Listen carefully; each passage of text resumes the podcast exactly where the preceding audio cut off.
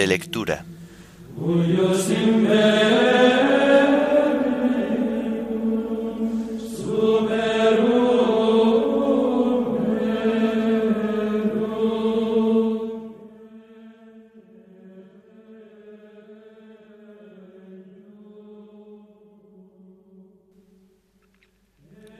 Himno de laudes.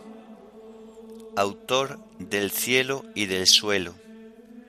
Antífonas y salmos del jueves de la tercera semana del Salterio. Lecturas y oración final correspondientes al jueves de la undécima semana del tiempo ordinario.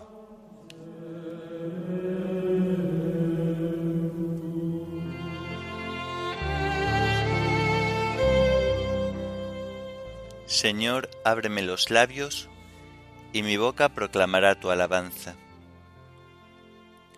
Venid, adoremos al Señor, porque Él es nuestro Dios. Venid, adoremos al Señor, porque Él es nuestro Dios. Aclama al Señor tierra entera, servid al Señor con alegría, entrad en su presencia con vítores. Venid, adoremos al Señor, porque Él es nuestro Dios. Sabed que el Señor es Dios, que Él nos hizo y somos suyos, su pueblo y ovejas de su rebaño. Venid, adoremos al Señor, porque Él es nuestro Dios. Entrad por sus puertas con acción de gracias, por sus atrios con himnos dándole gracias y bendiciendo su nombre. Venid, adoremos al Señor, porque Él es nuestro Dios. El Señor es bueno, su misericordia es eterna, su fidelidad por todas las edades. Venid, adoremos al Señor, porque Él es nuestro Dios.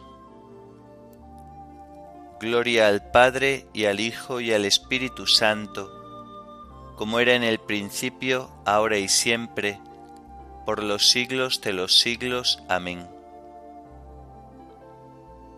Venid, adoremos al Señor, porque Él es nuestro Dios.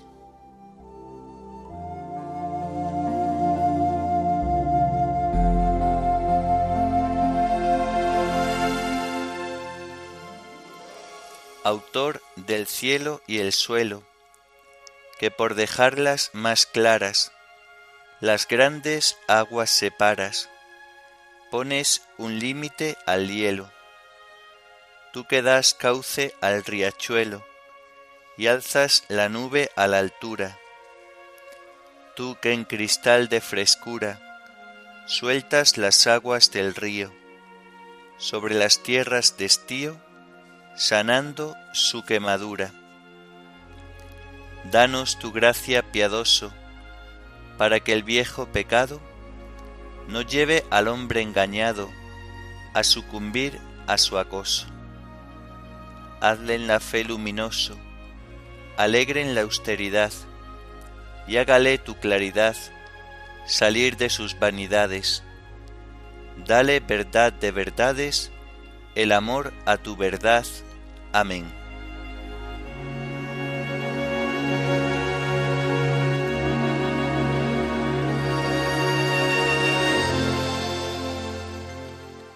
Mira, Señor, y contempla nuestro oprobio. Tú encolerizado con tu ungido, lo has rechazado y desechado, has roto la alianza con tu siervo, y has profanado hasta el suelo su corona. Has derribado sus murallas y derrocado sus fortalezas. Todo viandante los saquea y es la burla de sus vecinos. Has sostenido la diestra de sus enemigos y has dado el triunfo a sus adversarios. Pero a él le has embotado la espada y no lo has confortado en la pelea. has quebrado su cetro glorioso y has derribado su trono.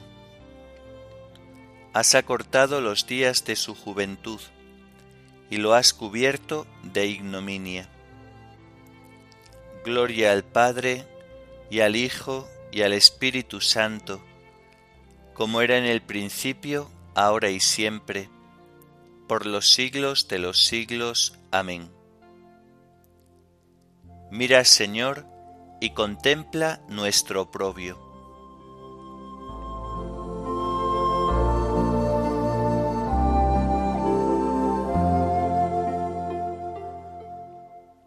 Yo soy el renuevo y el vástago de David, la estrella luciente de la mañana.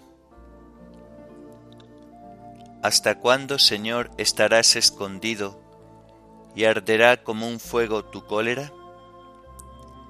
Recuerda, Señor, lo corta que es mi vida y lo caducos que has creado a los humanos. ¿Quién vivirá sin ver la muerte? ¿Quién sustraerá su vida a la garra del abismo? ¿Dónde está, Señor, tu antigua misericordia, que por tu fidelidad juraste a David? Acuérdate, Señor, de la afrenta de tus siervos, lo que tengo que aguantar de las naciones, de cómo afrentan, Señor, tus enemigos, de cómo afrentan las huellas de tu ungido. Bendito el Señor por siempre. Amén, amén. Gloria al Padre y al Hijo y al Espíritu Santo, como era en el principio, ahora y siempre, por los siglos de los siglos. Amén. Yo soy el renuevo y el vástago de David, la estrella luciente de la mañana.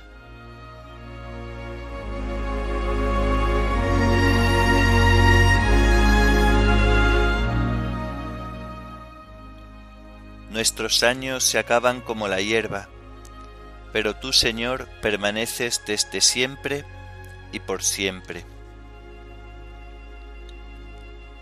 Señor, tú has sido nuestro refugio de generación en generación. Antes que naciesen los montes o fuera engendrado el orbe de la tierra, desde siempre y por siempre tú eres Dios. Tú reduces el hombre a polvo, diciendo, Retornad, hijos de Adán. Mil años en tu presencia son un ayer que pasó, una vela nocturna. Lo siembras año por año, como hierba que se renueva, que florece y se renueva por la mañana, y por la tarde la siegan y se seca cómo nos ha consumido tu cólera y nos ha trastornado tu indignación. Pusiste nuestras culpas ante ti, nuestros secretos ante la luz de tu mirada, y todos nuestros días pasaron bajo tu cólera, y nuestros años se acabaron como un suspiro. Aunque uno viva setenta años, y el más robusto hasta ochenta, la mayor parte son fatiga inútil, porque pasan a prisa y vuelan. ¿Quién conoce la vehemencia de tu ira? ¿Quién ha sentido el peso de tu cólera? Enséñanos a calcular nuestros años para que adquiramos un corazón sensato. Vuélvete, Señor, ¿hasta cuándo? Ten compasión de tus siervos, por la mañana sácianos de tu misericordia, y toda nuestra vida será alegría y júbilo. Danos alegría por los días en que nos afligiste, por los años en que sufrimos desdichas. Que tus siervos vean tu acción y sus hijos tu gloria. Baje a nosotros la bondad del Señor y haga prósperas las obras de nuestras manos. Gloria al Padre, y al Hijo, y al Espíritu Santo, como era en el principio, ahora y siempre, por los siglos de los siglos. Amén. Nuestros años se acaban como la hierba, pero tú, Señor, permaneces desde siempre y por siempre.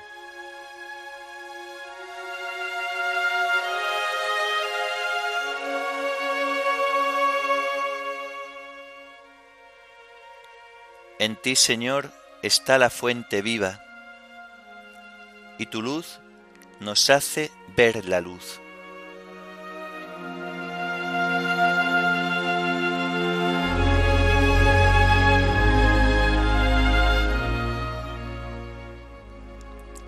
Del libro de los jueces. En aquellos días los israelitas dijeron a Gedeón, tú serás nuestro jefe, y después tu hijo y tu nieto, porque nos has salvado de los madianitas. Gedeón les respondió, Ni yo ni mi hijo seremos vuestro jefe, vuestro jefe será el Señor. Una concubina que tenía en Siquén también le dio un hijo, al que puso por nombre Abimelech. Gedeón, hijo de Joás, murió en buena vejez y lo enterraron en la sepultura de su padre Joás, en Ofrá de Abiezer. Abimelech, hijo de Jerubaal, fue a Siquén, a casa de sus tíos maternos, y les propuso a ellos y a todos los parientes de su abuelo materno lo siguiente decid a los siquemitas, ¿qué os conviene más? ¿Que os gobiernen setenta, es decir, todos los hijos de Jerubal, o que os gobierne uno solo? Y no os olvidéis que yo soy de vuestra sangre. Sus tíos maternos lo comunicaron a los siquemitas, y éstos se pusieron de parte de Abimelech, pensando, es pariente nuestro. Le dieron setecientos gramos de plata del templo de Baal del pacto, y con ese dinero Abimelech asalarió a unos cuantos desocupados y aventureros que se pusieron a sus órdenes. Luego fue a casa de su padre a Ofrá y asesinó a sus hermanos, los hijos de Jerubal, a setenta hombres en la misma piedra. Solo quedó Jotán, el hijo menor de Jerubal, que se había escondido. Los de Siquén y todos los del terraplén se reunieron para proclamar rey a Abimelech, junto a la encina de Siquén. En cuanto se enteró Jotán, fue y en pie sobre la cumbre del monte Garicín, les gritó a voz en cuello. Oídme vecinos de Siquén, así Dios os escuche. Una vez fueron los árboles a elegirse rey, y dijeron al olivo, sé nuestro rey. Pero dijo el olivo, y voy a dejar mi aceite, con el que engordan dioses y hombres, para ir a mecerme sobre los árboles? Entonces dijeron a la higuera, Ven a ser nuestro rey. Pero dijo la higuera, ¿Y voy a dejar mi dulce fruto sabroso para ir a mecerme sobre los árboles? Entonces dijeron a la vid, Ven a ser nuestro rey. Pero dijo la vid, y voy a dejar mi mosto, que alegra a dioses y hombres, para ir a mecerme sobre los árboles? Entonces dijeron a la zarza, Ven a ser nuestro rey. Y les dijo la zarza, Si de veras queréis ungirme rey vuestro, venid a cobijaros bajo mi sombra. Y si no, salga fuego de la zarza y devore a los cedros del Líbano. Si os habéis portado hoy sincera y lealmente con Jerubal y su familia, celebradlo con Abimelech, y que él lo celebre con vosotros. Pero si no es así, salga de Abimelech fuego, que devore a los de Siquén y a los del terraplén. Salga fuego de los de Siquén y de los del terraplén, que devore a Abimelech.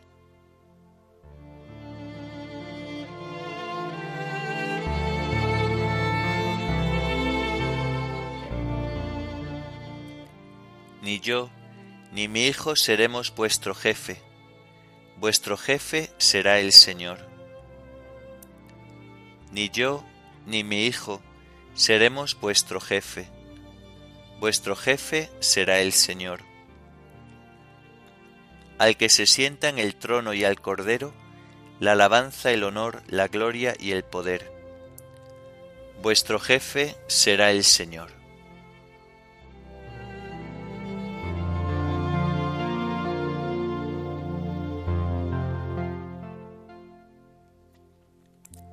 del Tratado de San Cipriano, obispo y mártir, sobre el Padre nuestro.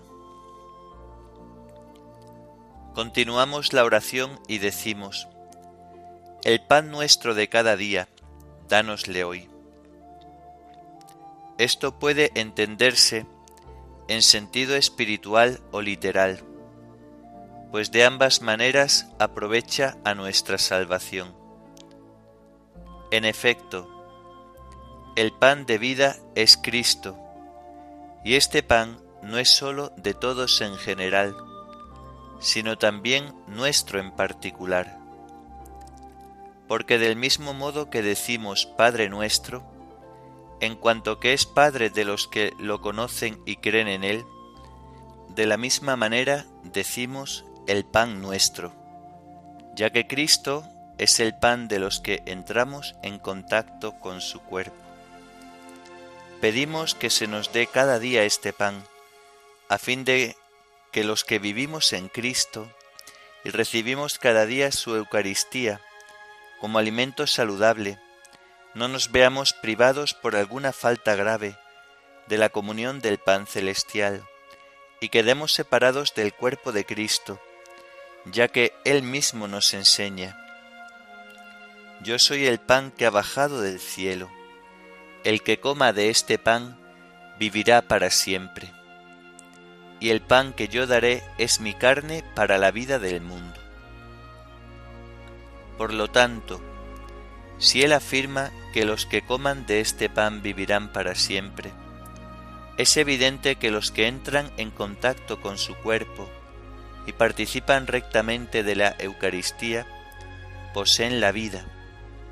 Por el contrario, es de temer, y hay que rogar que no suceda así, que aquellos que se privan de la unión con el cuerpo de Cristo queden también privados de la salvación, pues el mismo Señor nos combina con estas palabras. Si no coméis la carne del Hijo del Hombre y no bebéis su sangre, no tenéis vida en vosotros. Por eso pedimos que nos sea dado cada día nuestro pan, es decir, Cristo, para que todos los que vivimos y permanecemos en Cristo, no nos apartemos de su cuerpo que nos santifica. Después de esto, pedimos también por nuestros pecados, diciendo, Perdónanos nuestras deudas, así como nosotros perdonamos a nuestros deudores Después del alimento pedimos el perdón de los pecados. Esta petición nos es muy conveniente y provechosa, porque ella nos recuerda que somos pecadores, ya que al exhortarnos el Señor a pedir el perdón de los pecados, despierta con ello nuestra conciencia al mandarnos que pidamos cada día el perdón de nuestros pecados, nos enseña que cada día pecamos. Y así nadie puede vanagloriarse de su inocencia ni sucumbir al orgullo. es lo mismo que nos advierte Juan en su carta, cuando dice, Si decimos que no hemos pecado, nos engañamos y no somos sinceros. Pero si confesamos nuestros pecados, Él que es fiel y justo, nos perdonará los pecados. Dos cosas nos enseña en esta carta, que hemos de pedir el perdón de nuestros pecados y que esta oración nos alcanza el perdón. Por esto dice que el Señor es fiel, porque Él nos ha prometido el perdón de los pecados, y no puede faltar a su palabra, ya que al enseñarnos a pedir que sean perdonadas nuestras ofensas y pecados, nos ha prometido su misericordia paternal y en consecuencia su perdón.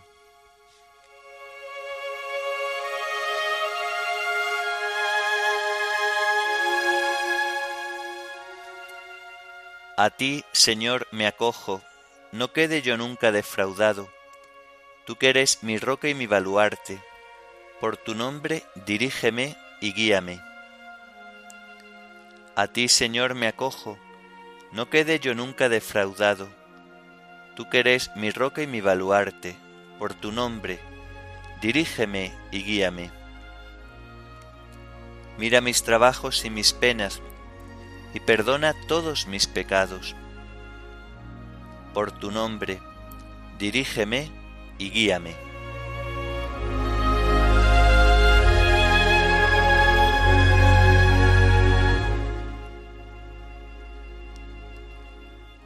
Oremos. Oh Dios, fuerza de los que en ti esperan, escucha nuestras súplicas y pues el hombre es frágil y sin ti nada puede, concédenos la ayuda de tu gracia para guardar tus mandamientos y agradarte con nuestras acciones y deseos. Por nuestro Señor Jesucristo, tu Hijo, que vive y reina contigo en la unidad del Espíritu Santo y es Dios, por los siglos de los siglos. Amén. Bendigamos al Señor, demos gracias a Dios.